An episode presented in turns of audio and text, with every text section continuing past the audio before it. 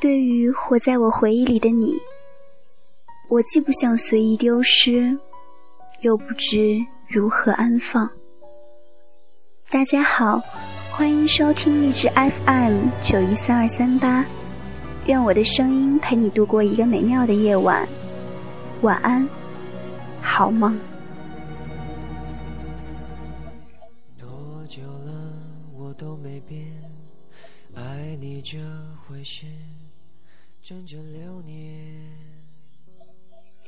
毛毛分配给管春一个艰巨的任务，结果他拖上了我。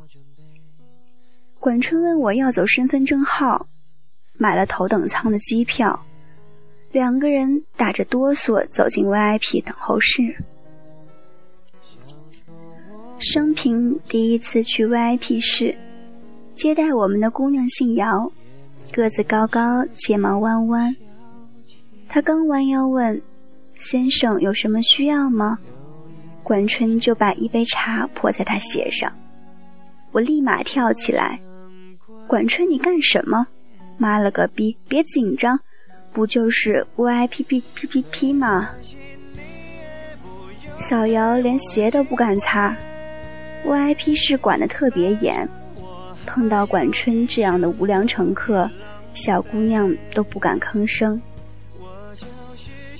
管春又把一盘零食丢他脸上，小姚磕磕巴巴地说：“先生，你有什么需要吗？”他的同事迅速拉来领导。领导问：“什么情况？”我估计自己脸色发白，害怕的发抖，可能很快要把内脏从肚脐眼抖出来了。看着案犯管春，他也脸色发白，抖得刘海在舞蹈。管春清清喉咙说：“他服务不周，仪容不整，踢了我十六脚，还骂我不要脸。”我大惊，管春，你太不要脸了！这里有监控的，你逃不掉的。管春说：“我要投诉，把他开除。”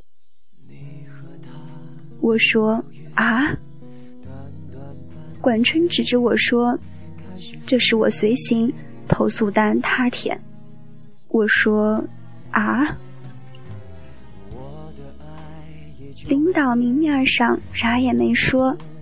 瞪了小姚一眼，我壮着胆子把他劝走，小姚差点哭出来，咧着嘴问管春：“姐夫，你干什么啊？”管春狠狠瞪着他：“家门败类，你再继续跟那个混球在一个地方上班一天，我就来闹一天，不开除你，我就不算为民除害。”小姚说：“姐夫。”头等舱票也不便宜，你不要浪费钱了。有什么事我们过年回老家说。过年个头！过年的时候你的孩子都要生下来活蹦乱跳了，你说个头！要是光说有用，现在我犯得着买机票吗？很贵的。小姚是毛毛的表妹。据说在这儿有段孽缘，管春领受的家族任务就是把他给赶走。小姚以前觉得他很笨，别的女孩子在谈恋爱化妆，他只会画漫画、看美剧。后来觉得他不但笨，还很蠢，因为他二十五岁找了个对象，这个对象是有未婚妻的。他刚刚进入航空系统不到一年，会画眉，会盘发，胳膊上普拉达代替了阿迪达斯。一开始，毛毛夫妻挺高兴的，丑小鸭变天鹅，一家男帅女靓，实在是村里一道风景线。后来，他和朋友到我酒吧。通通九零后，水灵灵、嫩乎乎，在下非常兴奋。管管春跟他说：“你来酒吧干什么？这是你待的地方吗？你作业写完了吗？姑妈喊你吃晚饭了吗？”小瑶指着他说：“这是我姐夫，大家不用理他。”然后他又指着我说：“这是张佳佳，很厉害的作家，你们有什么情感烦恼，跟他说说就好了。”结果我一点儿不厉害，这群小姑娘才真厉害。一个说她喜欢大叔，看不上同龄男孩子，可是大叔没多久就要分手，她心里好痛。他问我：“大叔，你们都是怎么想的？”我了个大擦！大叔能怎么想？大叔打游戏充值五万块，玩通关了，当然就不玩了。另一个说，男朋友富的冒巧克力奶，催他结婚，不然就分手，他心里好烦。他问我，大叔，我还想再玩两年呢，他是怎么想的？有钱人的思想，我怎么能摸清啊？大家的问题怎么都这么奇怪啊？我不懂啊！认真严肃的喝酒不行吗？看管春在吧台调酒，兴高采烈。小姚说：“张佳佳，最近我也有个问题，我头摇的跟拨浪鼓一样，我不想听，你别这样。”小姚说。我跟他们不一样，我是真爱。小姚上班，听着身边人讨论化妆品、包包、夜场和餐厅，他想，既然不喜欢这些，就不加入好了。他一个人去更衣室，面对客人，露出八颗牙齿微笑。尽管有同事在背后说他装。他也当没听见，他忽视别人，别人也忽视他。他看了那么多电影、漫画和经典名著，心里是有贾宝玉和林黛玉的。圆圆寸头的男同事端走他的餐盘，跟我一起坐吧。他们的感情是从这里开始的。问题在于，这个男同事有未婚妻，未婚妻和他家世相当，单位的人都知道，却一直没说。小伙伴们说，说了有什么用啊？他肯定要结婚，但他喜欢的是你啊。小伙伴们说，等熬到他父母去世，他就自由了。肯定会娶你的，小瑶问我。可是，我要不要等他？我说，如果真爱的话，怎么能忍心让你当第三者？在我们见第一次面的时候，彼此就应该清清白白，这样两个好人才能好好相爱。小杨没有意识到，他是大家讨厌的第三者。就算他知道自己是第三者，他对第三者的看法也会改变。我告诉小姚，两个人认识的地点、方式，相爱的惊心动魄，彼此的心意相通，这些很重要。但是。比不上做个好人重要。小妖说：“他会跟未婚妻分手，这一次当坏人，我认了。为了真爱当坏人，好像很伟大。就像为了表示忠贞，去往无辜的人身上开一枪；就像为了取悦对方。”连抢八家储蓄所，坏人很享受，因为伤害的是别人，而我们只能说别这样。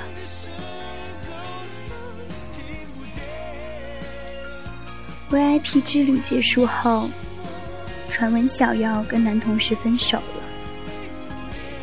再次见到他，是管春夫妻约了在鼓楼吃饭。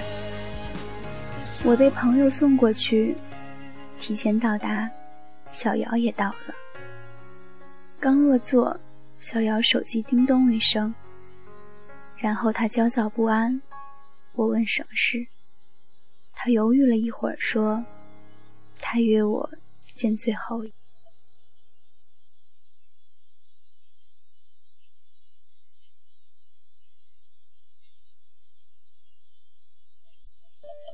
我说算了。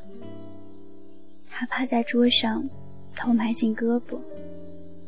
我说算了，去吧。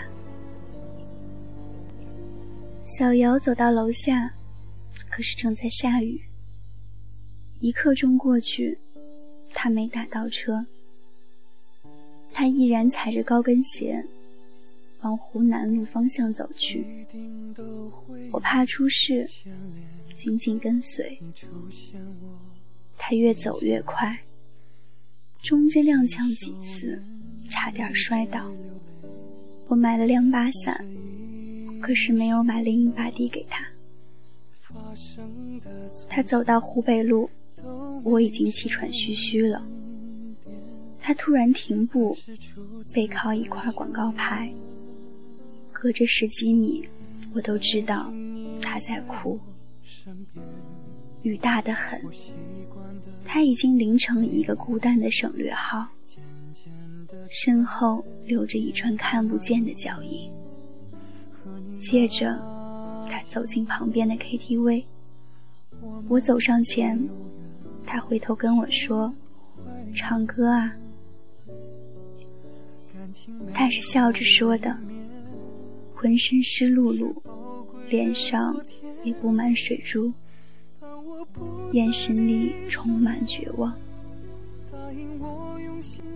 在包间里，他沉默不语，我也很尴尬，不停催管春夫妻快来。等管春夫妻进来。毛毛举着话筒，让他唱了第一句。之后不管放着什么曲子，他都唱。就是这么喜欢你，因此我像个大傻逼。他说：“我把生命当一首歌，拼尽全力来唱。”我说：“你这样拆解成一个个的音符。”每个音符都唱到最高，这首歌不见得好听。他说：“为什么？”我说：“跑调了。”唱了几遍以后，他放下话筒，说：“掐歌。”然后他被毛毛搂在怀里，哭成泪人。很多年前，我跟冠春开着破车，在一场漫无目的的旅行中，在安徽界进入山林内，天色渐黑，依然没找到能住宿的地方。开到十一点，狭窄颠簸的山路，迎面一块横放的木板挡住去向。车灯能照出木板上的自己。前方修路不通，我们骂声娘，掉头往来路开。在一片漆黑里，车子趴窝了。我们打着手电，折腾到两点，车子依旧无法发动，车内车外一样冷。我们披着所有能披的东西。坐在路边发呆，沉重而冰冷的夜重重落在头顶。时间艰难的挪动，越痛苦越缓慢，仿佛停滞。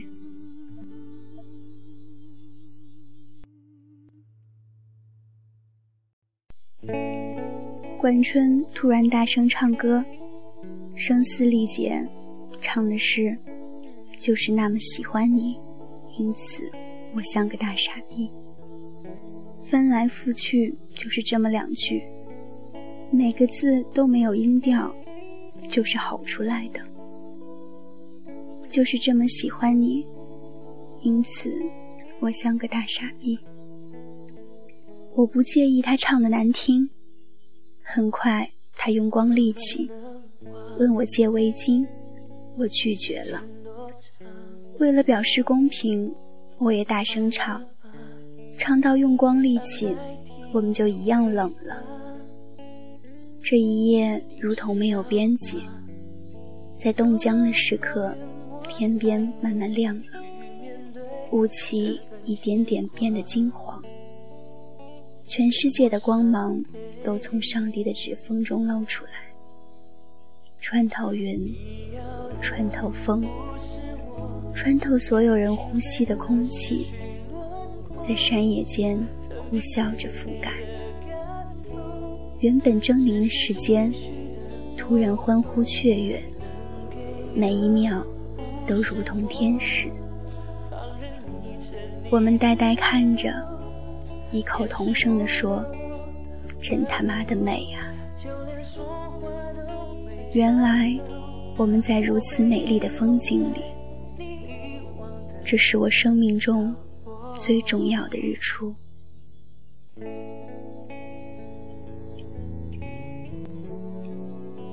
谁都唱过跑调的歌曲，你会用光所有的力气，都找不到正确的音阶。其实，别人的提示都是废话，只有你自己可以说掐歌。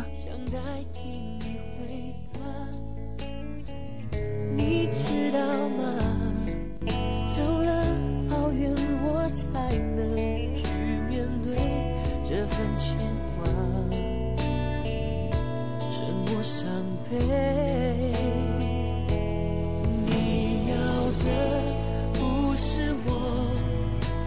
碎的失去轮廓，曾经给你的感动，只是情绪的波动。能给的不是我，放任你沉溺自由，掩饰不笨拙，就连说话都会颤抖。我被遗忘在你遗忘的。角落，